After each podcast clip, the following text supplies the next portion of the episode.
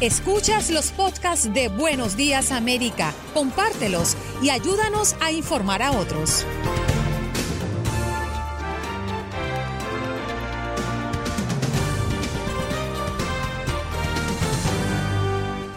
Hoy en Buenos Días América contamos con la participación como todos los días de Max Pérez Jiménez con las noticias desde Nueva York y también Eileen Cardet, periodista de Univisión 23 Miami con lo que ocurre en el sur de la Florida. La oportunidad de conversar hoy con Susana Yuit de la organización Human Trafficking Front.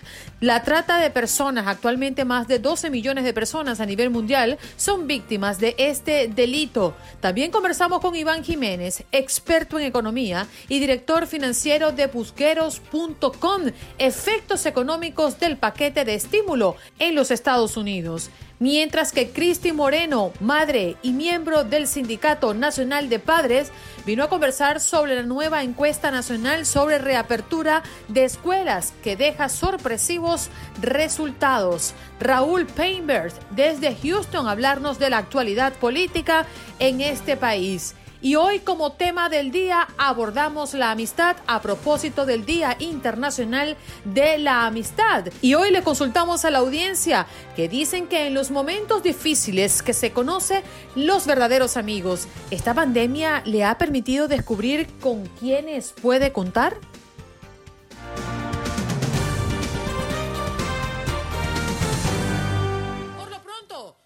El tema del día se los adelantaba un poco. Dicen que es en los momentos difíciles donde conocemos a los verdaderos amigos. Esta pandemia nos ha permitido descubrir con quiénes podemos contar en calidad de amigos, por supuesto. Esa es nuestra pregunta. 1-833-867-2346, nuestro punto de contacto, nuestra línea telefónica para que se comuniquen desde ya con nosotros. Hoy, el Día Internacional de la Amistad, y preguntándoles a ustedes si han tenido la oportunidad de conocer a los amigos verdaderos en medio de una pandemia como esta. Llamen y aporten pues su punto de vista. Nos encantaría que nos hablara de la amistad, de cómo usted percibe la amistad. ¿Qué es la amistad para usted? Esa también es una buena pregunta, porque mm, para todos el concepto de la amistad no es uniforme. Mm, para lo que es eh, para mí un amigo mm, quizás no es igual para usted. Así que nos encantaría escucharlos.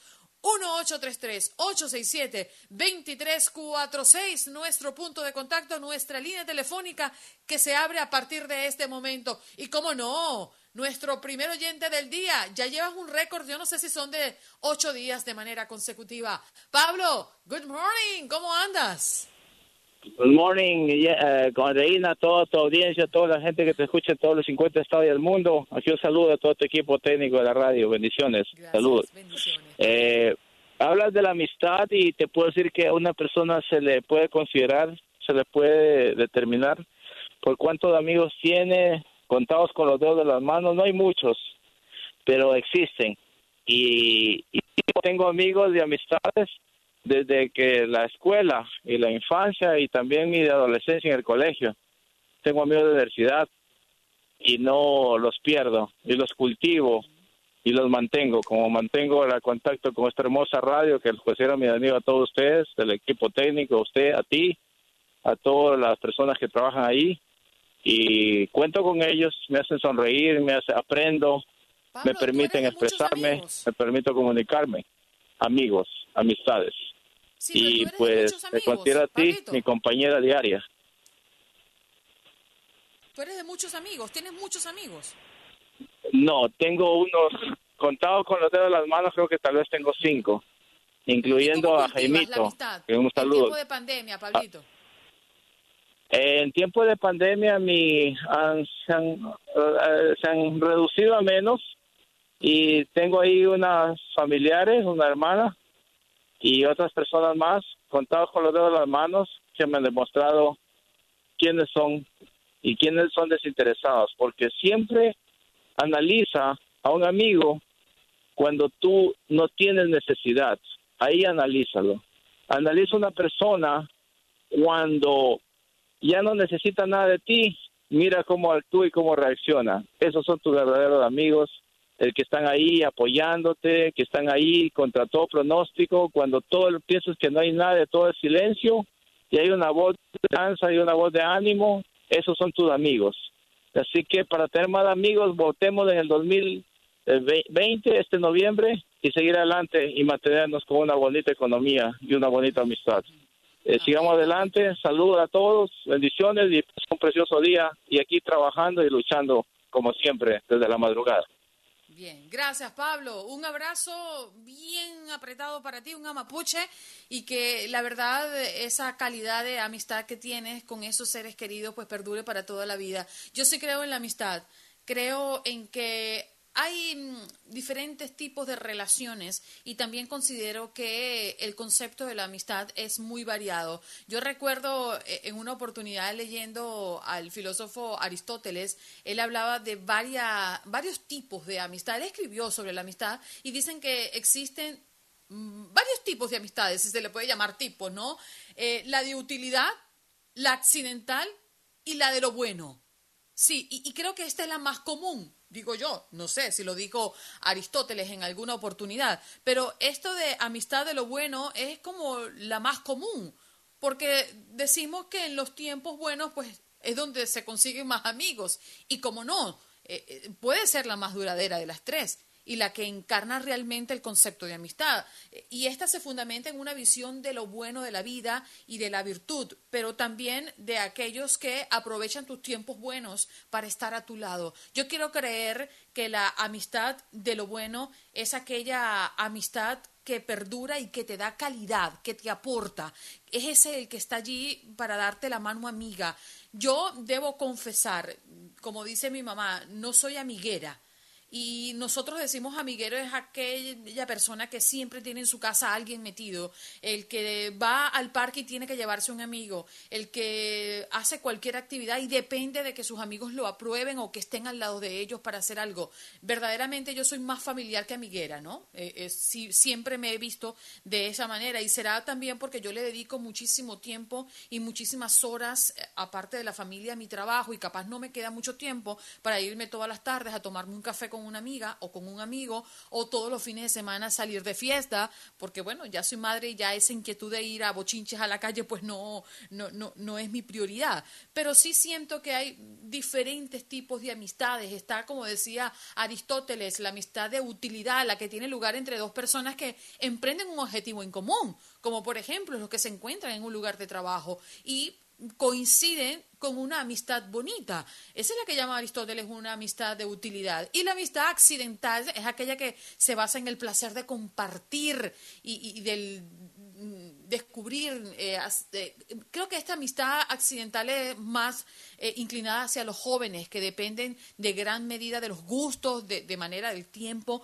pues a medida del tiempo desaparece, ¿no? La amistad accidental, porque es aquella que se forma en un momento determinado, pero que al final, bueno, fueron buenos amigos en algún momento, pero al final del camino no son amigos para toda la vida. Y no está mal, ¿eh? Yo creo que la amistad accidental no está mal.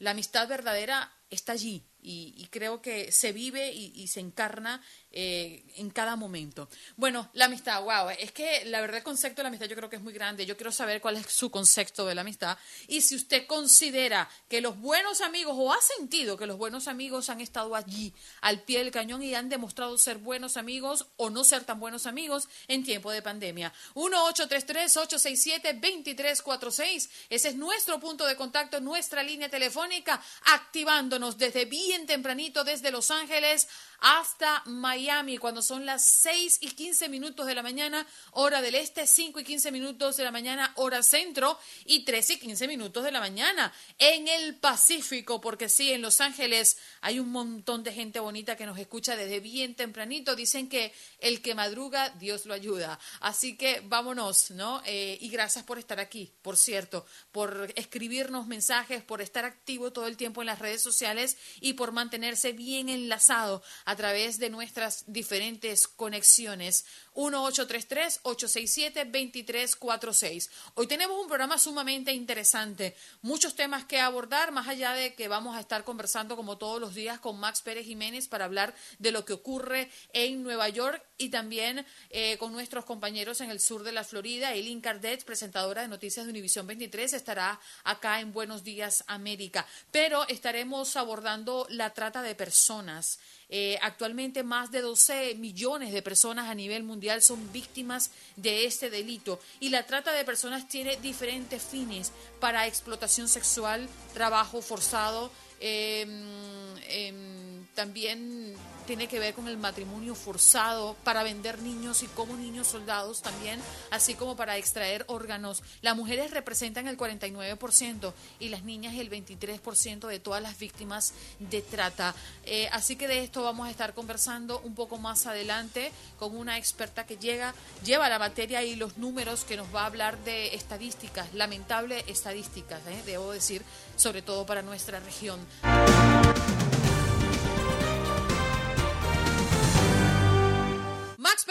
Listo y preparado. ¿Cómo estás, Max?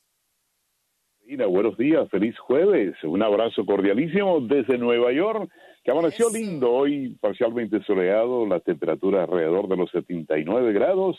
Y aquí, pues, con las noticias de Nueva York, todos los días hay un tema a desarrollar. Y el tema de hoy, Andreina, es los tiburones. ¿Qué te parece? ¿Se volvieron a ver? Sí, bueno, un colosal tiburón blanco de 10 pies eh, está visitando de nuevo la costa de New Jersey. Y este tiburón que hasta nombre tiene y todo eso se llama Miss May, eh, pues coincide con el año pasado que vino a visitar y naturalmente coincide con todos los tiburones que se están viendo en la costa de Long Island. sí, ¿Me escuchas? Sí, lo que pasa es que ahí entró un tiburón. Ah, bueno. bueno, pues este tiburón que tiene hasta seguidores, dice que tiene más de ocho mil seguidores en su cuenta de Twitter, pues eh, ha llamado la atención naturalmente de los seguidores, de los que no tienen mucho que hacer y se dedican a esto, pero ha creado preocupación eh, eh, realmente en las playas de Long Island eh, la, presencia de, de mucho más tiburones y entonces pues esto ha llamado la atención de que las autoridades pongan un poquito de freno en las visitas de los bañistas que visitan con esta hora de calor que está en la ciudad de Nueva York pues eh, tienen estas restricciones de no ir a la playa por este momento, principalmente en la costa de Long Island. Andreina, cierta preocupación hay en la ciudad de Nueva York, New Jersey, Connecticut, debido a que la tormenta Isaías pone sus ojos sobre República Dominicana y como tú sabrás, aquí hay muchos dominicanos, sí, sí, sí, que hay muchos dominicanos y entonces se estima que hoy, aproximadamente a las 8 de la mañana del día de hoy, eh, este eh, ciclón tropical que se llama Isaías esté tocando suelos dominicanos. Estamos pidiéndole a Dios de que no haya eh, daños ni que cueste vida la presencia de este fenómeno atmosférico. Dispositivos con mascarillas gratis, totalmente gratis, se están colocando en los autobuses de la ciudad de Nueva York y yo creo que esta es una buena medida de la NTA para eh, naturalmente contribuir a, evitar eh, el contagio con el coronavirus, este bendito mal que ha descuadrado todo, Andreina, no solamente en Nueva York, sino en todas partes del mundo. ¿eh? Sí, totalmente. Así que en Nueva York, eh, tranquilo, eh, estamos tratando de organizarnos en cuanto al béisbol. El equipo de los Mets de Nueva York jugó anoche, perdió eh, de los Medias Rojas de Boston. Los Yankees jugaron anoche en Baltimore y le ganaron a Baltimore, el equipo de los Yankees jugando buen béisbol y se estima que a partir del lunes habrá un reajuste en el calendario de los equipos, principalmente de los Yankees de Nueva York y los Phillies de Filadelfia, incluyendo hasta doble partido. Es todo lo que está pasando por aquí, por Nueva York, Andreina, eh, así que a disfrutarnos la temperatura del día de hoy. Sí, señor, y a protegerse, a ponerse sus mascarillas, distanciamiento social y no salga de casa si no es necesario. No es tiempo de andar mm, festeando por allí por la calle y estar pescando lo que no se le ha perdido. Max, un abrazo, gracias por estar aquí ¿eh? con nosotros. Ajá. Bueno, Andreina, gracias, gracias por tu amistad. Bien.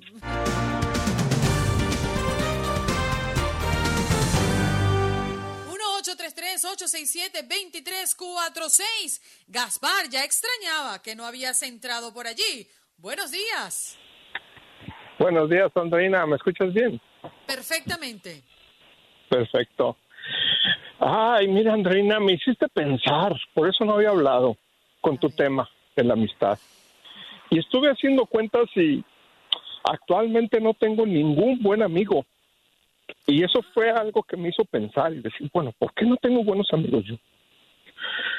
Y te puedo decir una cosa, yo siento haciendo un análisis que no tengo buenos, buenos amigos, tengo amigos, amistades, como dices tú, transitorias, amistades de trabajo, todo eso.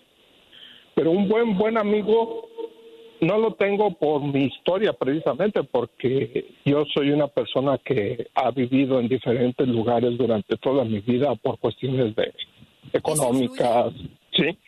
Y yo no he podido hacer amistades largas. Y yo creo que al principio, cuando yo era pequeño, antes de ser un adolescente, yo tuve amistades muy buenas, pero se perdieron por eso, porque tuve que cambiar de ciudad, de vida y todo eso. Y ya no he tratado de hacer amistades largas por un sentido de vulnerabilidad, ¿sí me entiendes? Porque cuando uno pierde una amistad siempre siempre se como que se daña a uno, ¿sí me entiendes? Pero Gaspar, y uno no quiere dame un minutito, ahí ahí quiero entenderte, porque tu caso es un caso bastante común aunque no lo creamos. Nosotros somos inmigrantes y en algún momento hemos tenido que abandonar nuestros países o nuestros lugares para poder venir a un país donde se supone no tienes lazos muy fuertes, ¿no? Cuando tú dices se acabó la amistad, ¿es por qué? ¿Porque simplemente te cambiaste de lugar? Uh, sí, y sobre todo porque yo en ese sentido, en el sentido este, emocional, no soy una persona muy dada a mantener relaciones, o sea, relaciones sociales. ¿sí? Me da mucha flojera eso de estar hablando y, y, preguntando cómo estás y todo eso. Incluso con mi misma familia, ellos mismos me dicen, es que si no hablamos nosotros, tú no hablas. Yo no puedo entender cómo a Gaspar le da flojera hablar si tú hablas aquí todos los días, muchacho. ¿Sí? Entonces, eh, eh, no, no, pero me refiero a, la cuestión social, ¿sí me entiendes? a, lo que tú a lo que tú te refieres con mantener una amistad, ¿sí me entiendes? Porque la, a la amistad hay que mantenerla, hay que estar pendiente, todo eso. Y yo con mi familia tengo, no le doy abasto a mi familia, mucho menos. Y también una cosa que creo que es muy importante, cuando uno tiene una relación de amistad con alguien, uno debe de entender que la amistad debe ser basada en lo que das, no en lo que recibes. Y cuando tú te involucras emocionalmente, socialmente con otra persona, tú debes de entender de que la vas a aceptar como es y que tú la vas a aceptar como amigo no por lo que te dé, sino por lo que tú das. Y ahí es cuando entra la cuestión del mantenimiento, ¿sí me entiendes? Si tú no estás dispuesto a dar todo eso que la otra persona te exige, y a estar de acuerdo en que esta persona no te va a devolver lo mismo que tú le estás dando, entonces, pues no hay una relación. ¿Sí me entiendes? Tú sabes que yo, yo tengo una especie de medidor interno.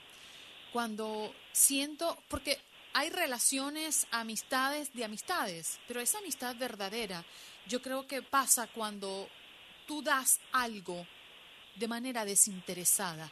Cuando tú realmente sientes dar algo sin importar lo que esa persona pueda devolverte, ni, y, y, y de hecho, sin lo que esa persona pueda pensar de lo que tú le estás dando. ¿A qué me refiero? Yo, yo soy una mujer muy frontal. Yo no puedo ocultar cuando algo me cae mal, cuando algo no, no, no me parece, lo digo. Y así ha sido con mis amistades. Y, y, yo tenía particularmente a una amiga, la tengo todavía, vive en Madrid eh, en este momento, y la considero una de mis grandes amigas y tengo más de cuatro años que no la veo. Pero eh, eh, esa niña me llama o cuando yo la llamo ella está allí. Y una de las cosas más puntuales que yo tenía con ella era que yo no estaba en, en mucho acuerdo de cómo ella manejaba sus relaciones eh, sentimentales. Y yo les daba mi opinión abiertamente, le gustara o no le gustara. Y les decía, oye, creo que te estás equivocando, es mi percepción. Y creo que allí está y radica la amistad, porque hay amistades donde todo te lo permiten, donde, donde todo lo que haces es bien aceptado. Y yo creo que allí, allí no vale, porque todos somos diferentes. Y para eso yo, tengo, yo, yo, yo necesito una amiga que me critique en buena forma, en, en, que me diga verdaderamente si piensa o no piensa que lo estoy haciendo mal. De eso se trata, no que todo el tiempo esté aceptando las cosas que yo hago o las cosas que yo digo. Gaspar, creo que me extendí un poco y te me fuiste. Sí, claro. No, está bien, todos tenemos nuestro sentido de amistad, todos eh, tenemos una un, límite, como tú dices, de qué es lo que esperamos de la otra persona. Y yo realmente soy difícil de hacer amigos, tal vez por esas experiencias que tuve al principio, tal vez por la forma que soy, pero realmente así amistades, amistades. Yo te podría decir que tengo una pero hace bastante, bastante tiempo que no nos hablamos y tú sabes que cuando no se habla una amistad, cuando no se tiene esa relación, ese mantenimiento, pues normalmente se pierde, ¿verdad?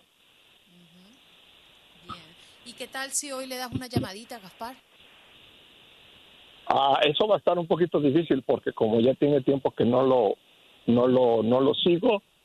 Bueno, pero se puede hacer la lucha si tienes razón. ¿eh? En Facebook. se encuentra todo el mundo. Claro, date el tiempo, ya que hoy lo recordaste, por algo lo recordaste, por algo lo trajiste a esta conversación cuando iniciaste hablando de que no tienes ninguno, cuando quisiste contar con algún amigo eh, en los dedos de tus manos. Si lo recordaste en este momento, es que algo te dejó, Gaspar, darte la oportunidad de llamarlo, de buscarlo. Pues sí, pero vuelve, otra vez ese sentimiento de vulnerabilidad, ¿sí me entiendes? Ese sentimiento de que si vuelvo a, establecer una relación así eh, estrecha con alguien y que por alguna u otra razón se pierde, pues puede ser la distancia, puede ser el cambio, puede ser simplemente que no estemos de acuerdo en algo. me entiendes? Y yo los amigos, a eso los amigos verdaderos no tienen distancia. Los amigos verdaderos, Gaspar, no tienen tiempos. Los amigos verdaderos nunca se olvidan ni se acaban. Date la oportunidad, no te predispongas. Te quiero y te abrazo porque hoy te siento muy cerquita y hoy llamaste con un tono muy diferente y eso me llegó al corazón. Un abrazo, Gaspar. Sí, es que como te dije, me hiciste reflexionar. Gracias, pues. Tan bello. ¿Viste, Gaspar? Que sí crees en eso. Sí crees en eso. Gaspar llama todos los días a este programa y jamás lo había escuchado de la manera que lo escuché hoy. Gaspar, date la oportunidad no pienses en qué va a pasar después. Vive el hoy. Nosotros no sabemos qué va a pasar con nosotros el día de mañana.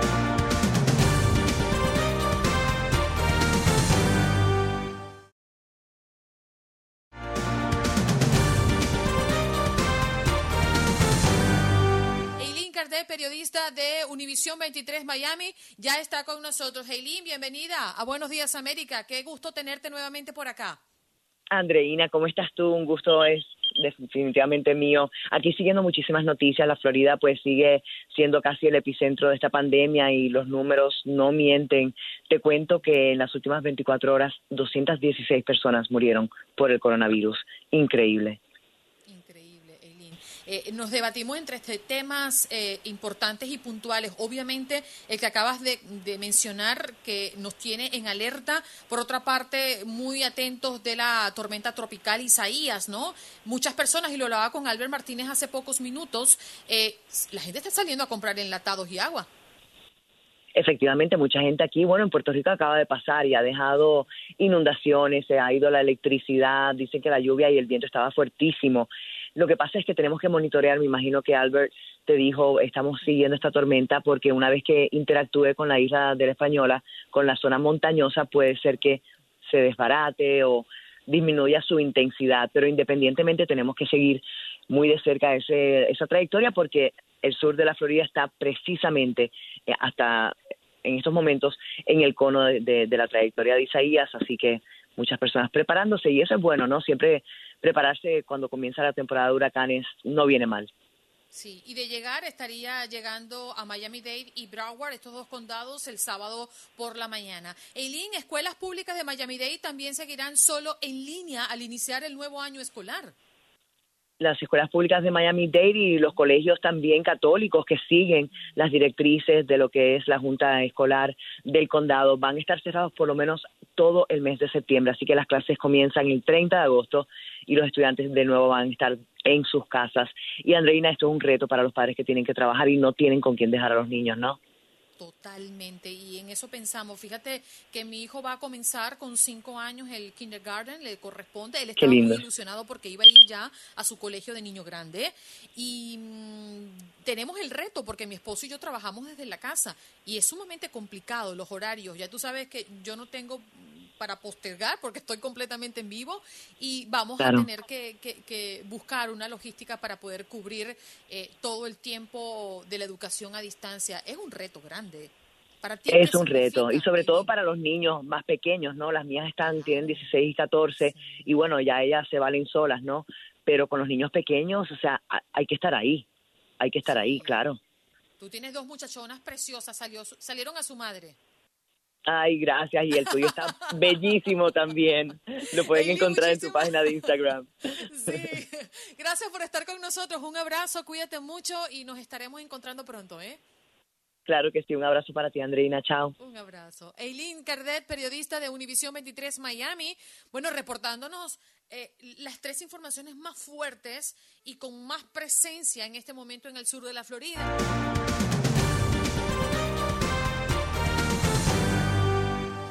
Bueno, estamos a la espera de nuestra invitada, ya está lista porque hoy además de ser el Día Internacional de la Amistad, también es el Día Mundial contra la Trata de Personas. Lo habíamos anunciado un poquito más temprano y para ello tenemos ya en la línea telefónica a Susana Yuitz de la organización Human Trafficking Front para hablarnos de este tema, la trata de personas. ¿Cómo está Susana? Gracias por estar con nosotros.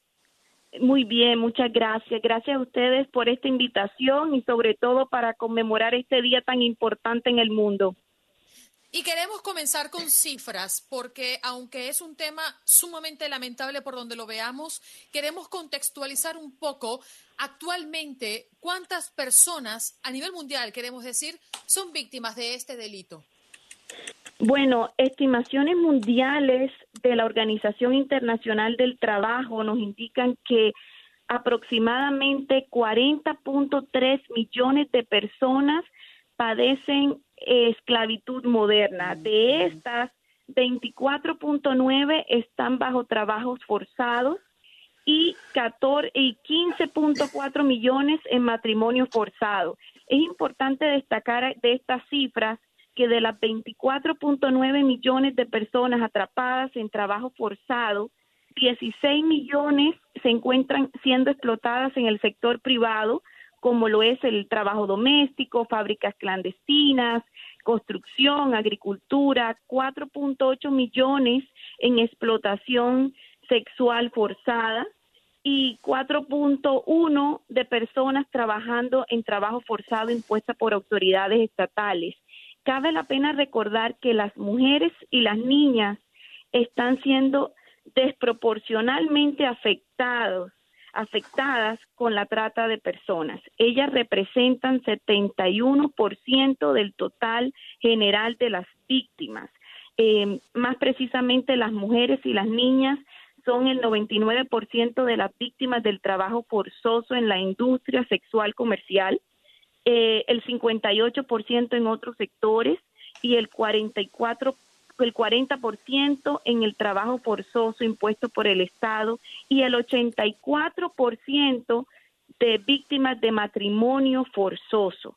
Referente a los niños en particular, uno de cada cuatro son víctimas de esclavitud moderna. Entonces son cifras eh, alarmantes y también eh, referencias nos indican que hay grupos que necesitan una protección adicional o especial, como lo son las mujeres y las niñas en, en situaciones de explotación específicas. Eh, es importante también decirte que esta es una de las actividades ilegales más lucrativas después del tráfico de drogas y el tráfico de armas. Aproximadamente la trata de personas genera 150 billones en ganancias ilegales por año, eh, de los cuales 99 billones resultan de la explotación sexual comercial y 51 billones provienen de la explotación económica forzada como el trabajo doméstico, la agricultura, la construcción y, la minería, por nombrarte algunos. Entonces, el fenómeno de la trata ocurre en todas partes. Eh, este es un delito grave, es una violación flagrante de los derechos humanos que está reconocida a nivel internacional, federal y estatal en los Estados Unidos. Eh, de acuerdo a la definición internacional en el protocolo de Palermo de Naciones Unidas, que es universalmente aceptada y que presta particular atención a las mujeres y, y a los niños, la trata es un delito que atenta contra la persona y que consta de tres elementos. Una acción que es captar, transportar, trasladar, acoger o recibir a las víctimas, el uso de unos medios que son amenazas, la fuerza, eh, formas de coacción, el rapto, el fraude, el engaño, el abuso del poder y una finalidad que es someter a la víctima a explotación. Por consiguiente, cuando se dan estos tres elementos, existe una situación de trata de personas en adultos. Es decir, no existe la trata consentida. Eh, el consentimiento de una víctima de la trata es irrelevante cuando se han utilizado uno de los medios prohibidos que mencioné. Sí. Eh, para, para la trata de niños me gustaría hacer una distinción porque para el caso de personas menores de 18 años no es necesario la existencia de un medio.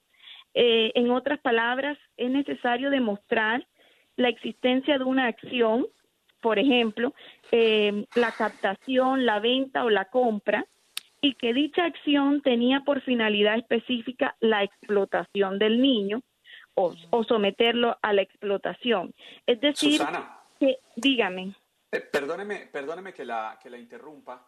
Eh, Está bien. Una pregunta. Eh, Naciones Unidas, ACNUR, varias organizaciones, imagino que la, la, la que usted representa también, tiene diferentes clases de tratas de personas. Tenemos el matrimonio servil, tenemos eh, la trata de personas para explotación sexual, para la realización de, delictiva, de, acciones o, delitos, para trabajo forzado. Incluso tenemos la trata de personas para extracción de órganos.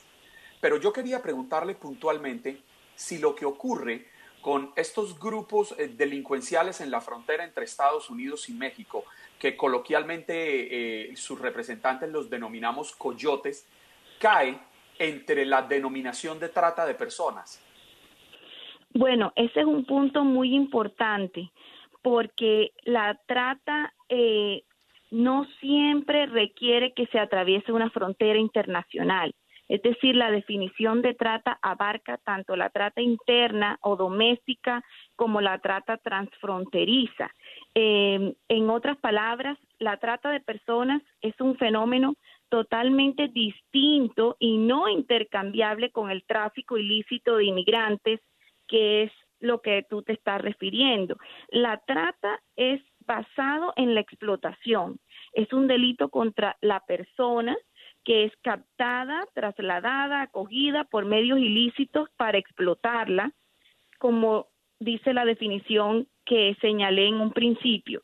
Entonces, este, este es un delito que no siempre tiene un componente transnacional ni exige el cruce de fronteras, mientras que el tráfico ilícito de inmigrantes es basado en el transporte, es decir, consiste en el traslado ilegal facilitado a través de una frontera internacional con fines económicos, como lo que tú señalas en el caso con México. Por tanto, la finalidad del tráfico ilícito de migrantes es obtener un beneficio económico del traslado y no una futura explotación como sucede en el caso de la trata. En, el tráfico ilícito de inmigrantes siempre va a haber un componente, un componente transnacional, en la trata no. Sin embargo, quiero aclarar que las personas sujetas al tráfico ilícito de inmigrantes pueden convertirse en víctimas de otros delitos cuando están acá, por ejemplo, incluyendo la trata de personas. Susana, antes de que te nos vayas, creo que es un punto importante resaltar porque normalmente se piensa que las víctimas de trata son personas que no tuvieron la capacidad de ver porque no tenían conocimientos, porque no tenían educación. ¿Es así o no lo es? Bueno, eh, es importante aclarar que las víctimas, muchas de ellas no se identifican fácilmente como víctimas. Estos tratantes someten a las víctimas a un control y a una voluntad donde ejercen ellos un control efectivo sobre las víctimas, logran una dependencia totalmente al tratante para someterlas a la, a la explotación. Entonces, estas víctimas sí son sometidas, controladas, amenazadas y forzadas a realizar actos que no quieren hacer. Y, y también es, es importante aclararte con esto que, que, que, el consentimiento es irrelevante cuando se han utilizado los medios. Es decir, eh, una vez que se acredite que hubo engaño, que hubo coacción, fuerza, otro medio prohibido, el consentimiento no se tiene en cuenta y no se puede utilizar como defensa. Eh, en otras palabras, nadie puede consentir a ser explotado. Esto es un delito contra la persona.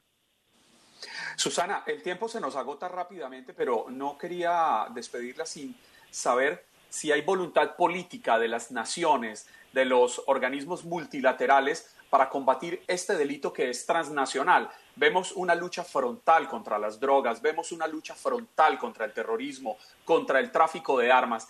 Y la trata de personas es quizás el tercer delito más lucrativo en el mundo en este momento. ¿Si hay interés de las naciones de acabar con esto?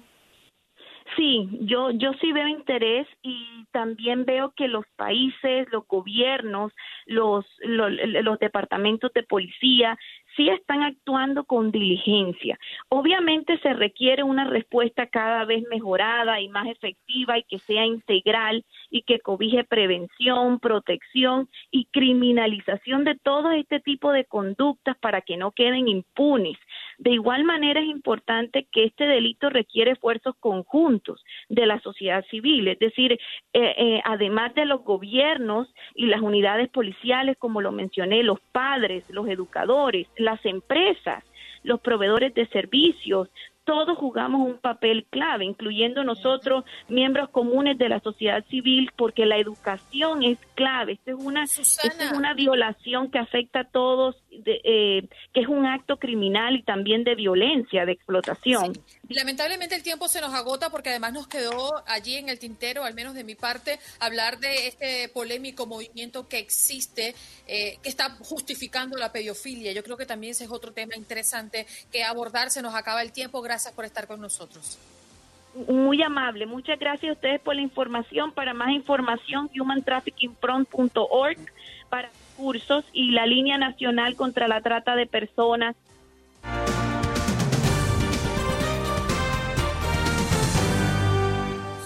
Sobre la mesa. Eh, ya lo tenemos, ya tenemos en la línea telefónica, está en línea, sí. Iván Jiménez, experto en economía y director financiero de busqueros.com. Iván, buenos días, bienvenido al show nuevamente. Buenos días, buenos días, buenos días, buenos días a todos. ¿Cómo estás?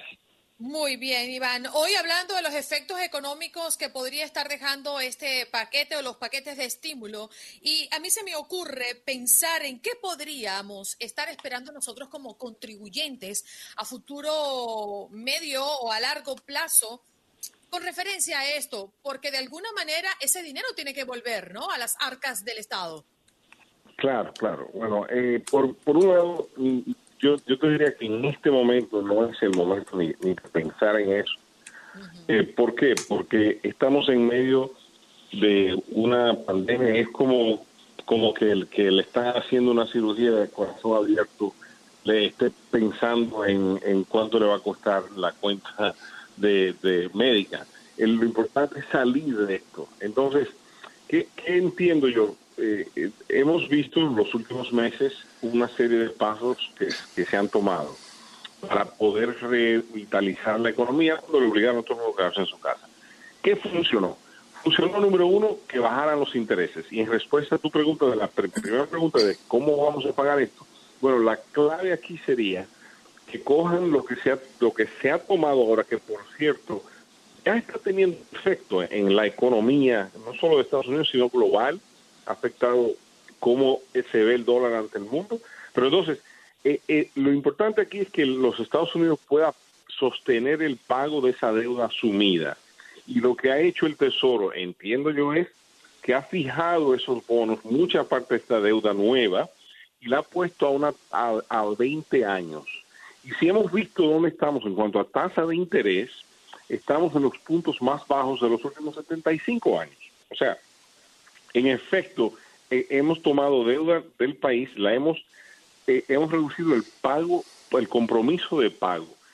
Sin lugar a dudas, eh, al bajar los intereses, pero sin lugar a dudas, no es favorable para el país tener este tipo de deuda encima.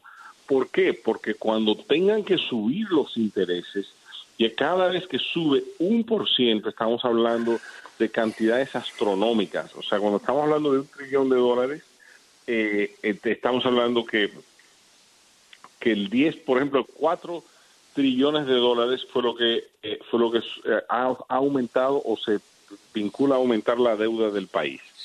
esas son cifras, pero es que más allá de lo concebible, lo que hace el efecto que tiene un, el, el alza de un por ciento de interés en, en, esa deuda total. En efecto, es, eh, si, si te pones a ver, estamos hablando de que ya estamos, eh, como, como, dije, 4 billones, eh, el 1% solamente con, con eso serían más de 40 billones de dólares. O sea, son, son cifras que ni, que ni, ni las podemos decir, decir eh, y, y, son difíciles de visualizar. Iván, buenos días. Le saluda Juan Carlos Aguiar. Eh, Buen día, Juan Carlos. Llama, a mí me llama la atención saber alrededor de una sola palabra, recesión, y es que esa pareciera ser el coco, el, el, diablo de los economistas, la palabra que realmente los, los asusta, pero que nos termina afectando a todos. ¿Estamos en recesión en Estados Unidos oficialmente o qué haría falta? ¿Cree que podemos llegar a ese punto? Eh, estamos, eh, tenemos los ingredientes eh, Juan Carlos eh, y Adriana, tenemos los ingredientes para, para tener una recesión, pero no estamos ahí aún porque, porque literalmente el gobierno ha hecho todo lo posible para inyectarle un salvavidas de tiempo, porque esto es un asunto de tiempo al inyectarle las facilidades que le dio el incentivo. Eh, entonces, no hemos entrado, Juan Carlos, en puramente en una recesión porque no hemos visto dos eh, trimestre, la decisión clásica es dos trimestres continuos de una, un, un declive en el Producto Interno Bruto. O sea, que el país no esté produciendo suficientes productos y servicios y bienes eh, eh, de, manera incremental o creciendo. Entonces, el efecto de eso a la vida nuestra de todos nosotros es que cuando él entra en una recesión, entonces hay algo eh, hay, hay más que algo eh, económico, sino comienza la parte psicológica, que es la que estamos ahora. Eh, lo que ocurrió por el paro, obviamente, hoy no se tiene que hacer el paro total como se haría antes, porque cuando ocurrió no teníamos las máscaras, o sea, ni siquiera el país tenía la, las facilidades de protección médica para su personal y demás. Entonces, para evitar que entremos en una recesión, hay que hacer todo lo posible, porque es más fácil evitar que tener que remediar, Juan Carlos. Entonces, eh, eh, sí. Sí no, quería preguntarte por, por el déficit de los Estados uh -huh. Unidos como país. ¿Cuál es actualmente? El déficit actual eh, onda por los, eh, va, vamos a concluir que en los 19 trillones de dólares, más o menos. Uh -huh. ¿Y qué ocurre? Con un país con un déficit como este. Claro, estamos sí, en tiempo de pandemia, sí, pero creo que, hay que reaccionar que ahora, después de esto, ¿no? A, a, pero, pero, corrección, creo que, que ahora estamos por los por lo estamos por los 14, pero lo que lo que es importante entender es que no es la deuda en sí, sino el servicio de la deuda, o sea, pagar la deuda. Que no es lo entonces te doy un ejemplo los países miden su deuda no en su valor total, sino en comparación con su Producto Interno Bruto. Entonces, eh, o sea, su capacidad de repago, mírenlo como a, nivel personal. Si yo gano mil dólares y mi deuda, mi deuda es 500 dólares, pues es la mitad de lo que yo produzco. Pero no, eso sí lo tengo que pagar los 500. Pero si lo que tengo que pagar son 5 pesos de intereses, pues entonces no pasa nada. Ah, e, esa es la diferencia. Entonces, lo que es importante aquí es que el servicio de la deuda es el factor más importante. Pero ¿qué pasa? Que le estamos dejando a nuestros hijos y a nuestros nietos un legado de deuda. Y eso no hace sentido, porque tal vez cuando ellos tengan que refinanciar esa deuda, no va a estar a punto 58, que es donde está, por ejemplo, el, bono de 10 años, punto 5, está oscilando en los últimos en el último mes entre punto 58 y punto 65. Eso es inaudito. Entonces, ¿qué, ¿qué, significa eso? Que si, si ese monto sube eh, cuando tengamos, cuando se le tenga que dar servicio o repagar esa deuda o refinanciarla, sube, entonces nuestros hijos, nuestros nietos van a tener un peso inhumano encima. Y, y sobre, sobre todo, aumentar la deuda no es saludable. ¿Qué vamos a ver? Que aún el año pasado, pre-COVID, nosotros teníamos un déficit operativo como nación de 98, 988, 980 billones de dólares. O sea, pre-COVID, aún así nosotros estamos gastando 980 billones de dólares más que lo que producía las arcas del Tesoro americano. Entonces, imagínate lo que va a ocurrir no solo este año, porque este año es donde estamos con la válvula abierta para el salvavidas. Pero en respuesta Juan Carlos, eh, eh, es el año próximo el 21 y el 22, esos son los de, los de mayor peso porque es donde se va a sentir el efecto de la, del el efecto verdadero de lo que ha pasado ahora. Eh, es donde vamos a ver empresas caer, es donde va, si, si, no, si no hay un cambio rápido, es donde, y si no se le da un salvavidas eh, que permita que, que, que, la economía se dinamice en lo que, en lo que nos activamos, estamos hablando de municipalidades y estados que no tienen los ingresos para poder eh, eh, asistir o dar servicio. Claro, lo entendemos eh, perfectamente. y Iván, lamentablemente el tiempo se nos acabó. Gracias por estar con nosotros, ¿eh? Siempre a la orden, son temas muy colosales que son difíciles de hablar en, poco tiempo, pero ustedes son un espectáculo. Todo lo mejor a, todos. Gracias, Iván. Iván. Iván Jiménez, experto en economía y director financiero de busqueros.com. Ya regresamos.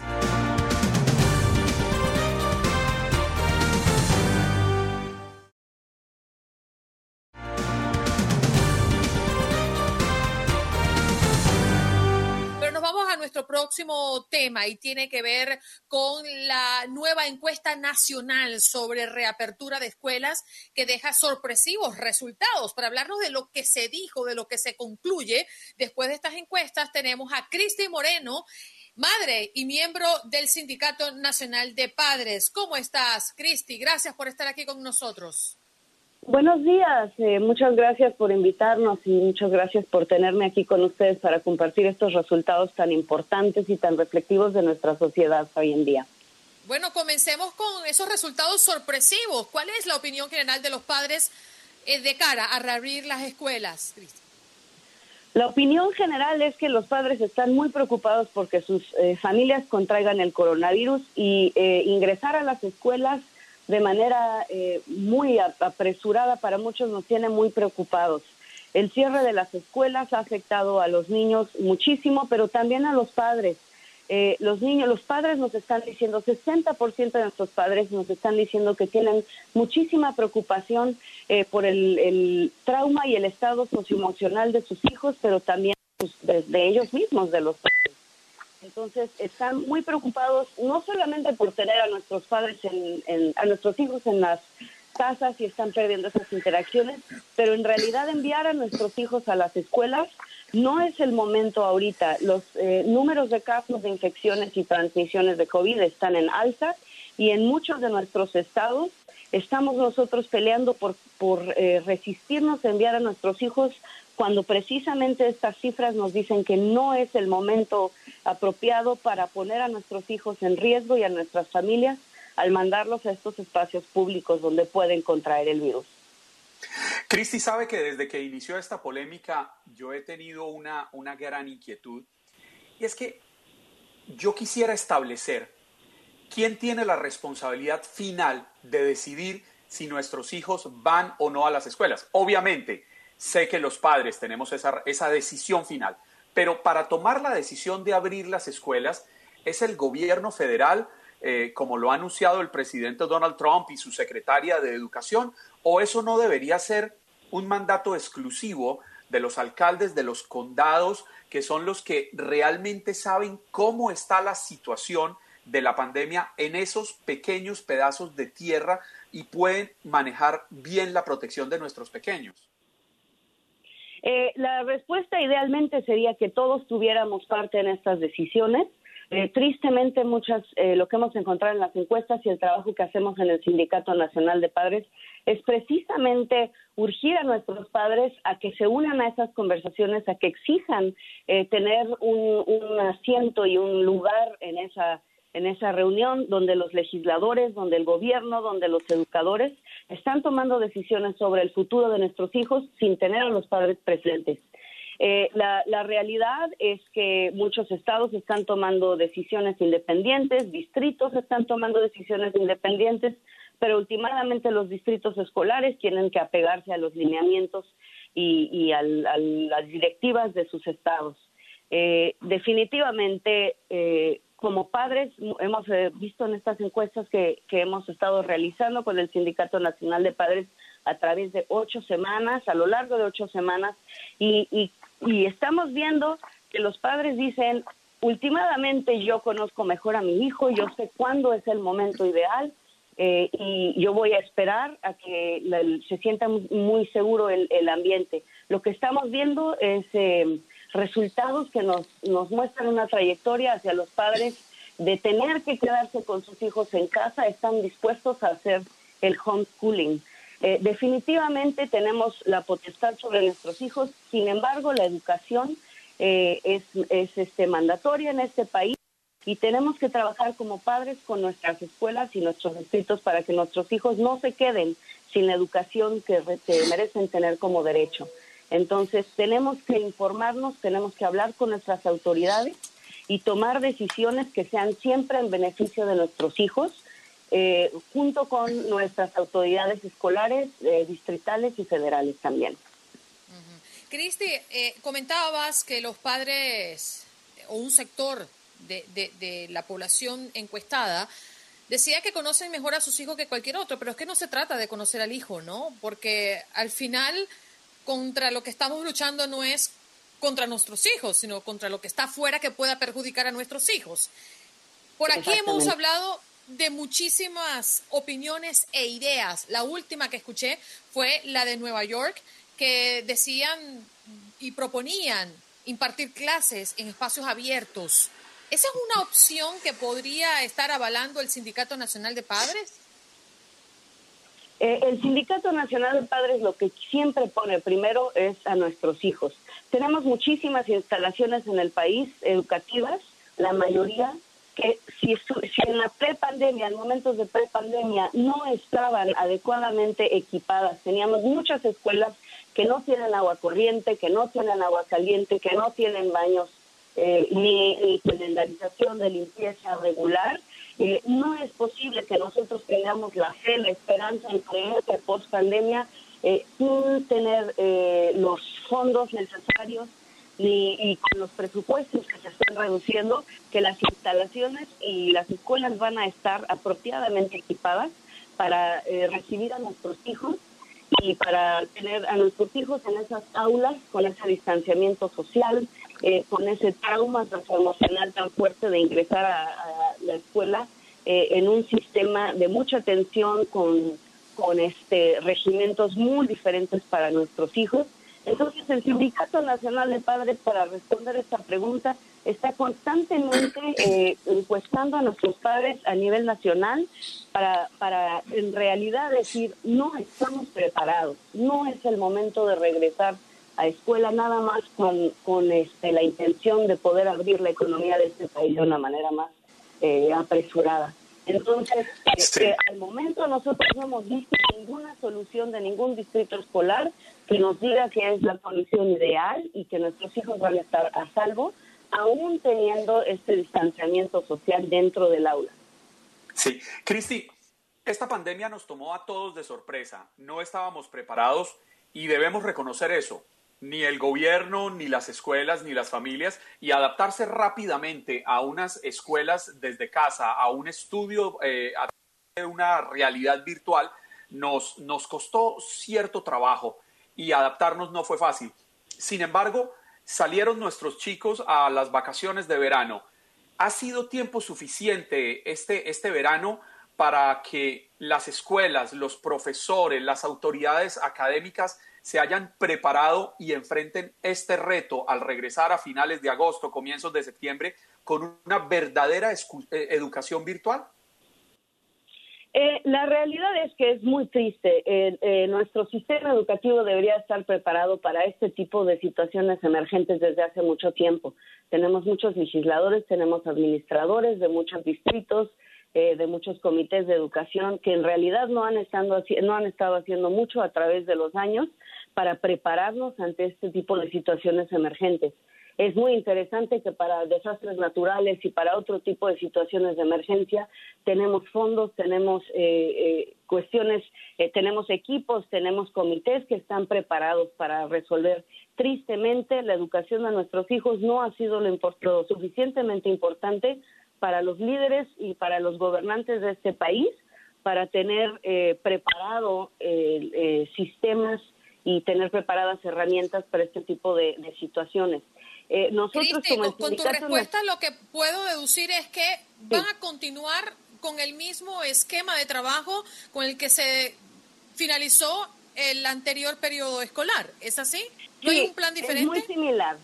Es muy similar. Yo voy a decir algo que en esta encuesta hemos, eh, algo muy, muy sorprendente que hemos estado viendo y de alguna manera demuestra cómo las familias tenemos mucha confianza en nuestros educadores. Sin embargo, no tenemos tanta confianza en eh, los gobernantes de este país.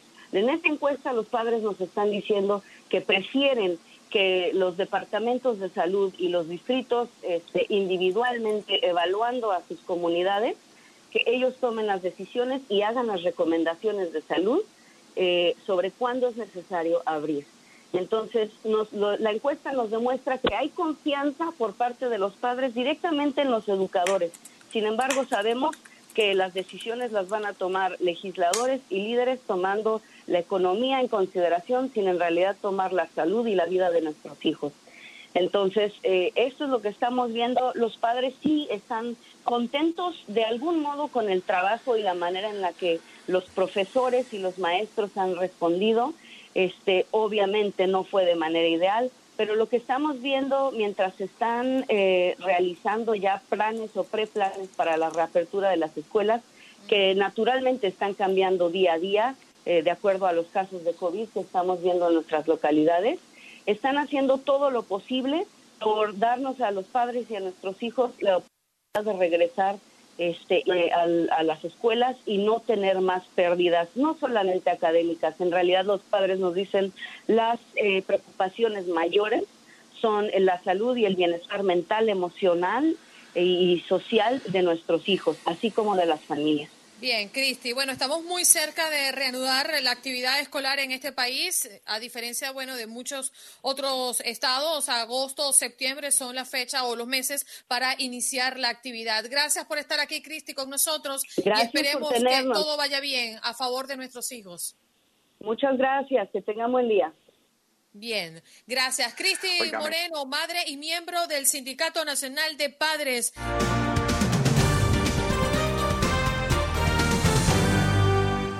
Bueno, nos vamos de inmediato con Raúl Painberg, como siempre, todas las semanas nos acompaña. Raúl, buenos días, ¿cómo amaneces y feliz día de la amistad? Muy feliz día igualmente para ustedes, Andreina, Juan Carlos, un abrazo muy, muy fuerte. Bueno, pues con mucha humedad, eh, un tiempo eh, bastante nublado, eh, con lluvias, casi tormentas que hemos tenido de manera aislada en varias regiones del sur de Texas, pero muy contentos de estar esta mañana con ustedes, Andreina. Oye, Raúl, eh, quiero iniciar con, con esta duda que, me, yo quiero tu opinión con referencia a las declaraciones recientes del presidente Donald Trump. Él dice que es que el doctor Fauci tiene como más aceptación y más aprobación que él. ¿De qué se trata esto? Bueno, naturalmente, Andreina, se trata de una política errática en el eh, tema del control y manejo de una de las pandemias, o tal vez de la peor, que han vivido muchas, muchas generaciones en este país y en el mundo entero.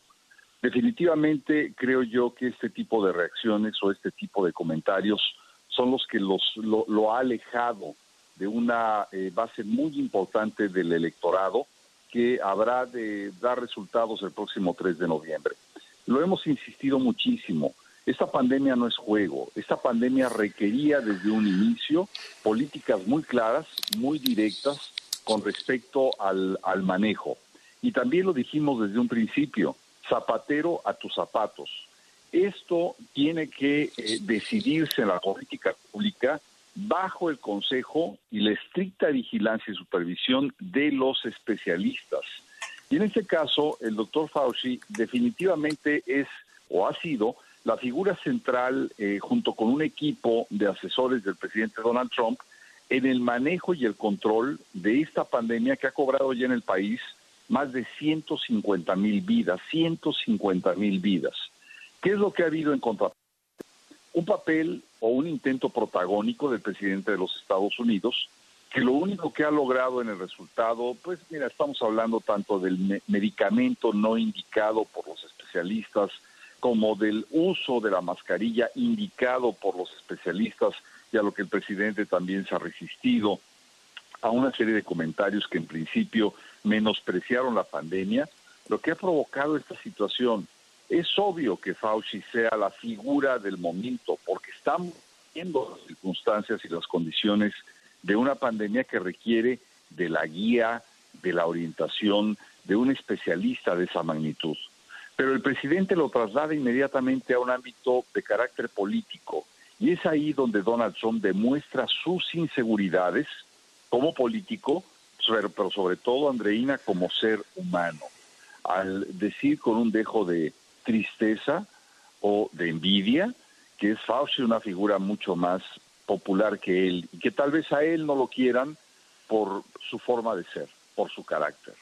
Creo yo que el presidente no ha dimensionado lo que está pasando, siento que no está viviendo una realidad y siento que este comentario o esta serie de comentarios y de actitudes eh, traducidas muchas de ellas a la política pública lo están alejando cada vez más de la posibilidad de una reelección.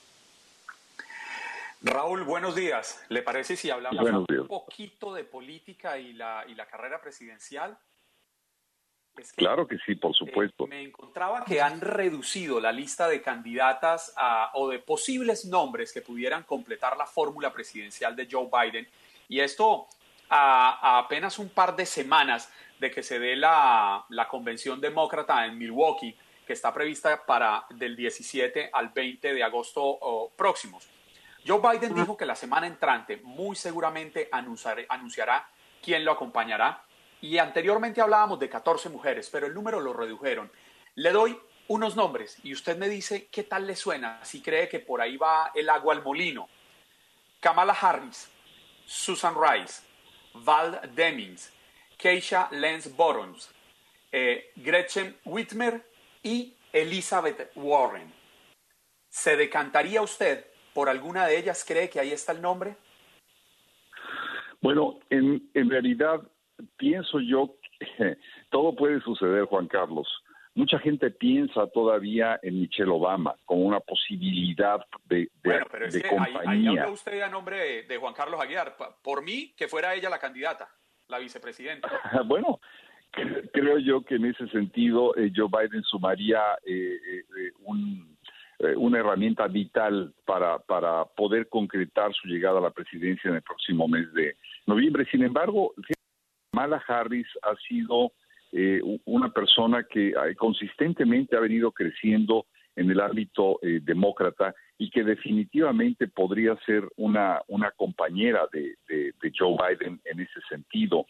todas ellas, las que ha mencionado, eh, son figuras muy, muy importantes, son mujeres exitosas que han venido forjando una carrera política eh, vital para este país. En la gran mayoría de ellas se encuentra naturalmente la apertura, la, renovación y la integración, que es algo que hemos dejado de ver en el Partido Republicano. El Partido Republicano se ha eh, aislado, se ha concentrado, no se ha renovado, esa es la palabra adecuada, eh, podemos verlo de manera generacional, podemos verlo en el perfil de sus integrantes. Y aunque han hecho intentos, es el Partido Demócrata el que está eh, con una mayor apertura en momentos en donde se necesita más aceptación racial, en donde se necesitan naturalmente en función de eh, las peticiones sociales, una mayor apertura e integración de sectores que están aislados de la vida política. Pero en cuanto a la compañera de Joe Biden, creo yo que es muy predecible. Yo no sé si tú lo interpretaste de la misma manera, Juan Carlos, pero me dio la impresión de que dio a conocer una lista de nombres que tal vez nos distraigan un poco de la verdadera figura que estamos esperando que él nomine como eh, vicepresidente o como compañera eh, de fórmula, que es una mujer, eh, es un hecho, y me parece que, es un hecho muy importante en cuanto a la igualdad y la, lucha de género en este país, eh, que todavía lamentablemente sigue eh, sosteniendo, manteniendo, sobre todo en estados como Texas, eh, sesgos machistas en su, en su política. Así que habrá que esperar, pero... ¿Pero te refieres, Raúl, a alguien en particular? Bueno, yo, yo me inclinaría a pensar... Le, le, puso una zancadilla a Raúl, mi querida Andreina. Sí, no, no, no, no, me la difícil. Me la pusiste difícil. Mira, Kamala Harris para mí sería una buena, buena candidata o compañera de fórmula, pero preferiría, como muchos, que fuera eh, la ex primera dama de los Estados Unidos. Oye, pero fíjate qué oportuno, ¿no, Raúl? Porque ayer estrenó su podcast, Michelle Obama. Y lo hizo con y lo estrenó con el mero mero. Con, el mero mero, bueno, ella, dice que ella es la mera mera, ¿eh? Más allá de que ella es... Bueno, dice que en política no hay casualidades, Andreina. Y fíjate que estábamos escudriñando un poquito, un poco más temprano con Andrea, de qué se trataba este concepto de podcast que ahora está sacando eh, la ex primera dama. Y tiene que ver mucho más con lo humano.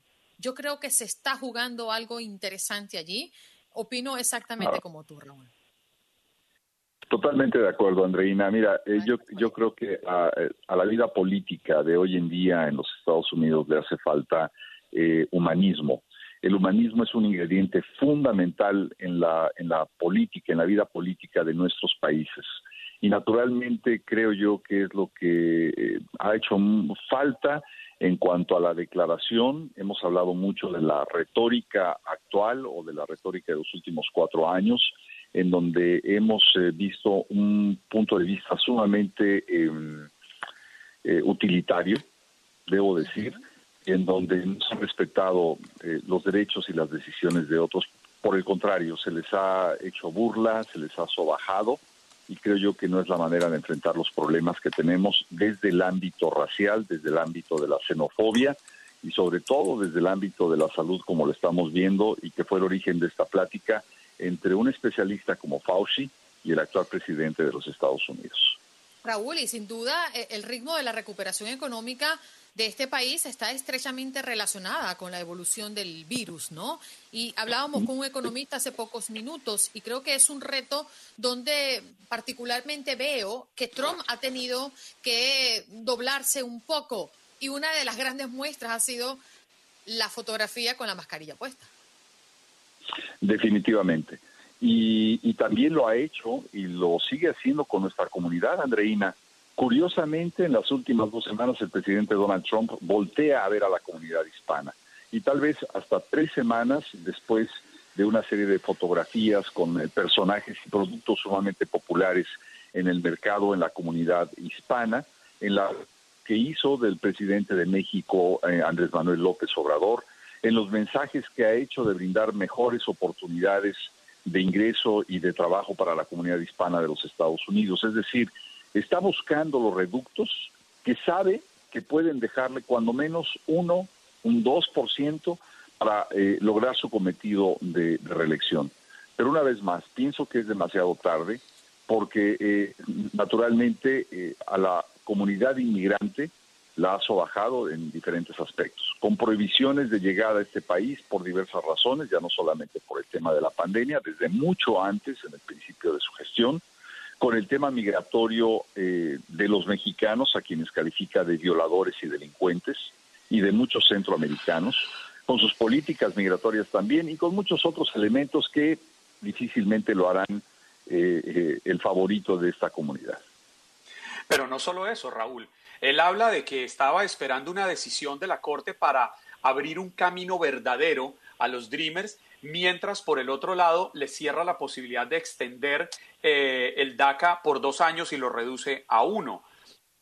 ahora recibe un nuevo golpe. Un juez federal le bloquea su solicitud de que quienes han recibido ayudas federales puedan acceder a, eh, negarles la posibilidad de acceder a una residencia permanente.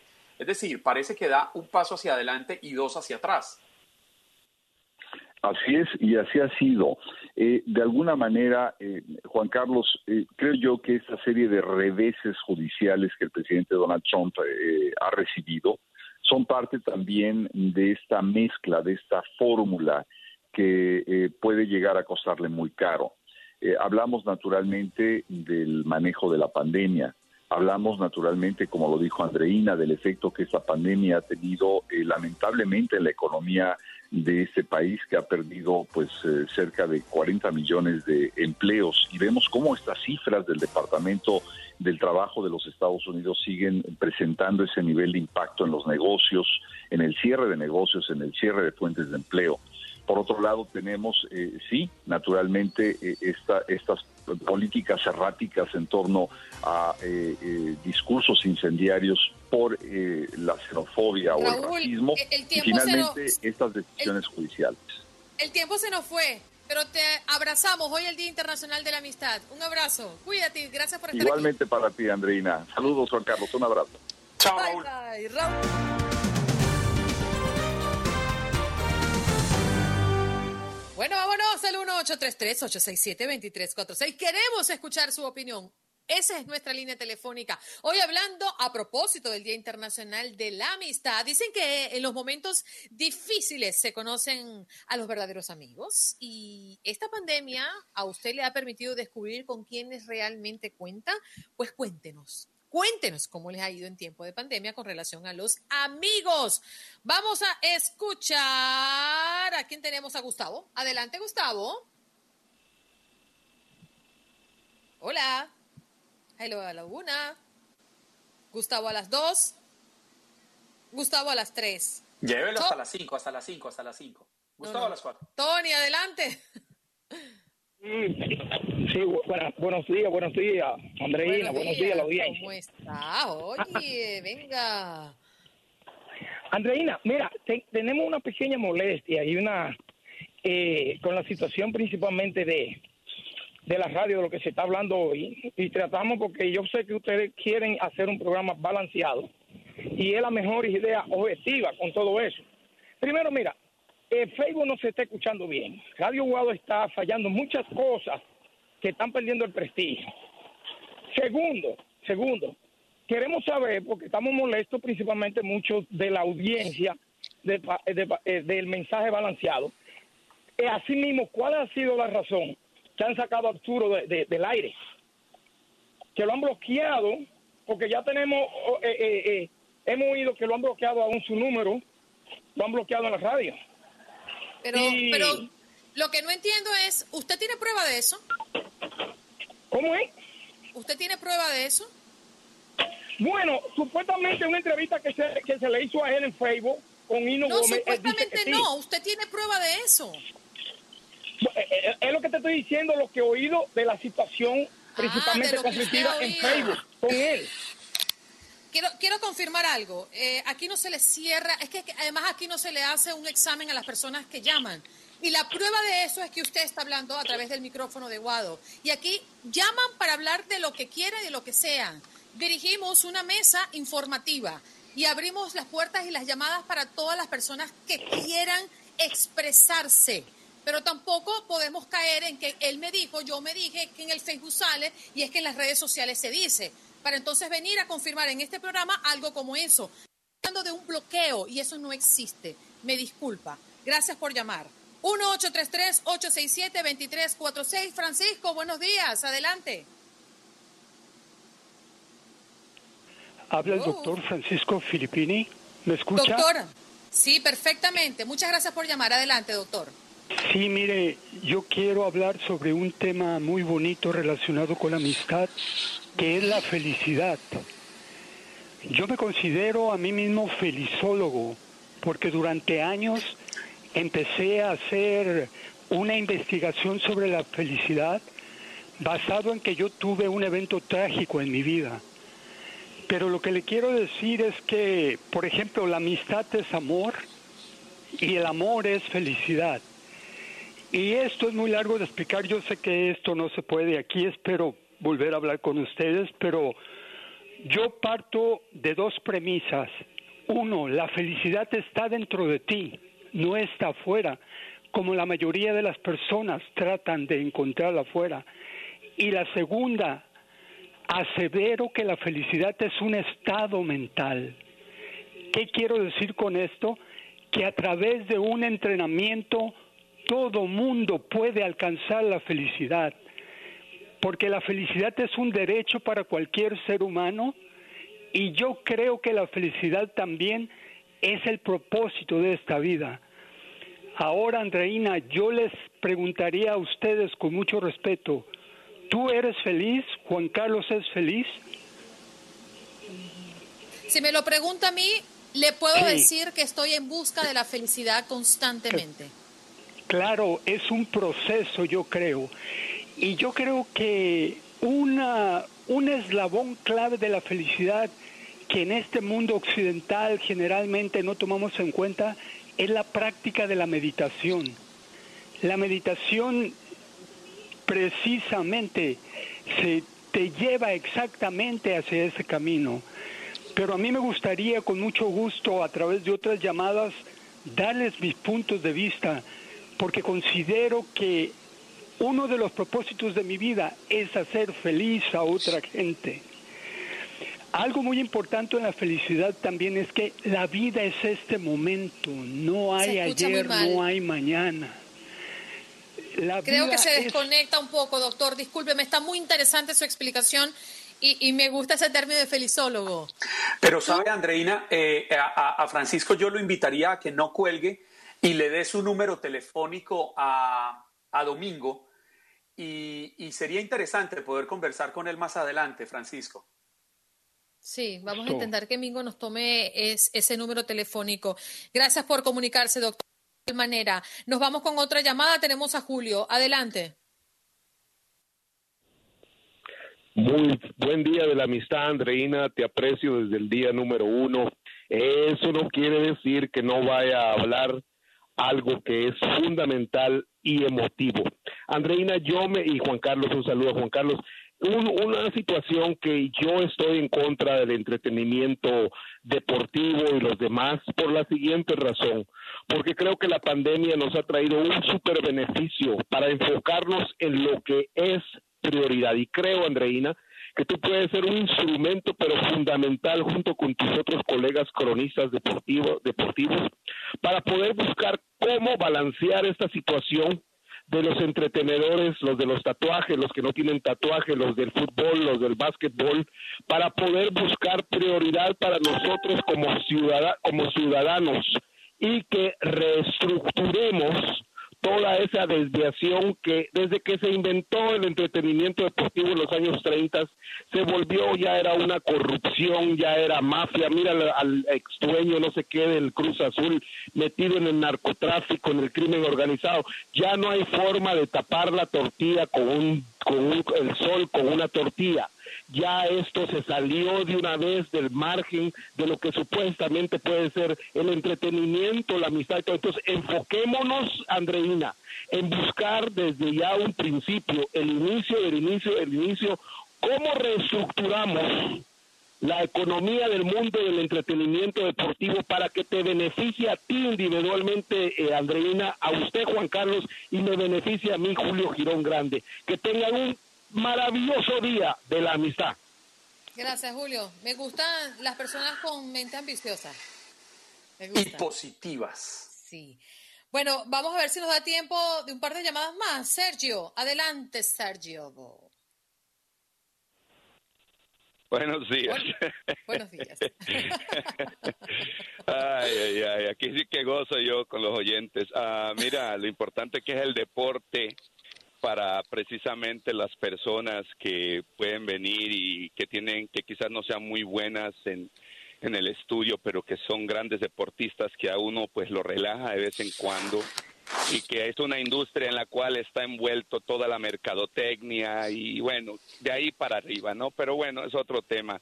La amistad es una cosa, amigo, eso es otra. Yo te podría decir que si tengo dos, son muchos, ¿ya? Pero es importante siempre estar consciente de que va a llegar gente, vas a conocer en las buenas y en las malas, uno se va, uno viene lo importante es que si tú los buscas nunca van a llegar y si los estás buscando lo que vas a encontrar son gente que es gente, pues gente porque no son amigos reales. Los amigos llegan solitos y no hay muchos, eso es un hecho. Ah, lo de para para terminar esto sobre el caballero que dijo de que más vale bueno, malo bueno conocido que no bueno por conocer, pues yo digo una cosa, por lo de ayer, nuestro queridísimo Biden, si llegara a ganar, él no va a administrar, él lo van a declarar quizás por los problemas que pueda tener, eh, le van a dar su retiro y alguien más, por eso están buscando tanto a alguien que pueda representarlo y él si se deja administrar porque sea lo que sea, por lo menos no va a pasar todo este, descarez, este, este descaro que hay aquí ya. Entonces, lo de Arturo, yo me acuerdo y no sé si ustedes tengan este las grabaciones. Mm. Bueno, Sergio, se cayó la comunicación. Hay un, hay un, no sé si tú también lo percibes, Juan Carlos, un problema de comunicación fuerte, pero creo que coincide con varios de nuestros oyentes. Vamos a cerrar con la última llamada. Vámonos contigo, César, adelante. Bueno, ¿cómo está, doña Andreina? Muy bien, cariño, ¿y tú? Mire, ahorita, ahorita escuché algo, una, una, de todo lo que usted dice, eh, eh, eh, escuché una, una, una frase o una palabra que me gustó mucho tocante a la amistad, ¿ok?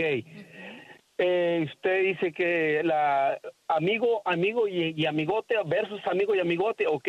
Lo único que le puedo decir es que el verdadero amigo, el verdadero amigo, y usted me va a dar la razón, y si estoy mal, corríjame.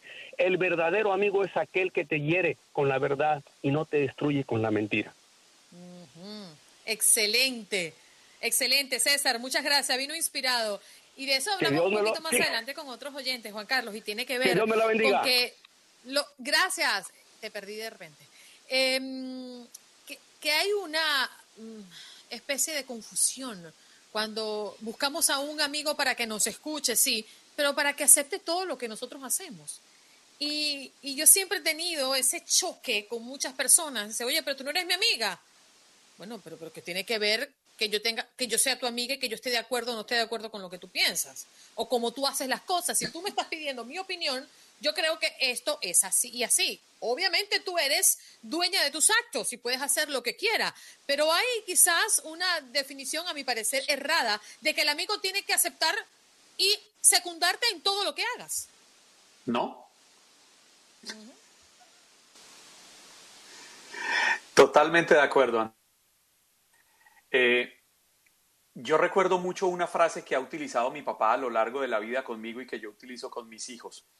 Y es que cuando mi papá me regañaba y me decía las cosas malas, yo le decía a él, pero papá, usted solo me dice lo malo. Y él me decía, mi hijo, usted tiene tanta gente que le dice lo bueno que usted hace, que usted necesita a alguien en la vida que le diga lo que está haciendo mal para que lo cambie.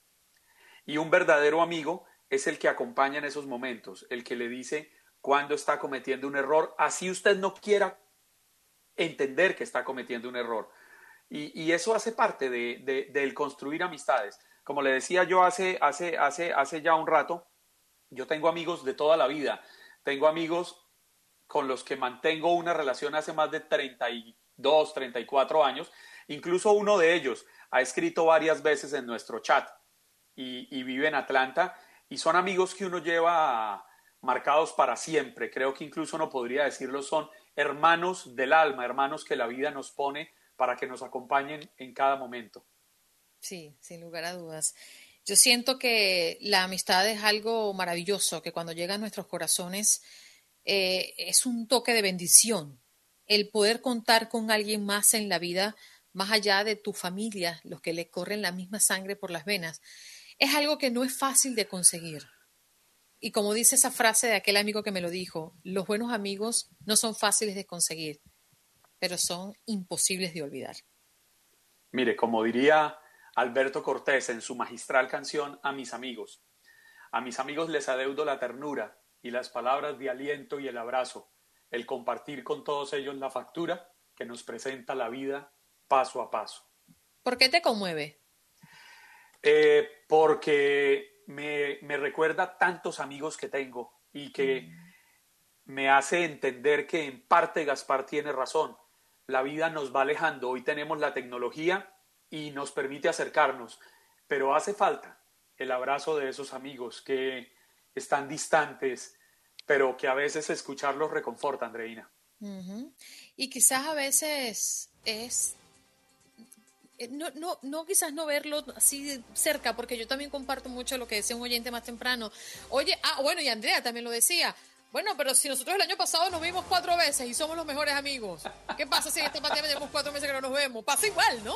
Pero bueno, tenemos que despedirnos. Gracias por esta maravillosa entrega de cuatro horas a todos los oyentes, porque todos siempre dejan algo para reflexionar. Feliz día y hasta tomorrow, parcero. Andreina Gandica se despide desde la nave Enterprise en la Federación Unida de Planetas y su nueva diadema de piloto. A todos ustedes, gracias por recibirnos en sus casas. La cita es mañana aquí en Buenos Días América, su show matutino de TUDN Radio de Univisión, desde las 6 de la mañana con Andreina Gandica. Chao.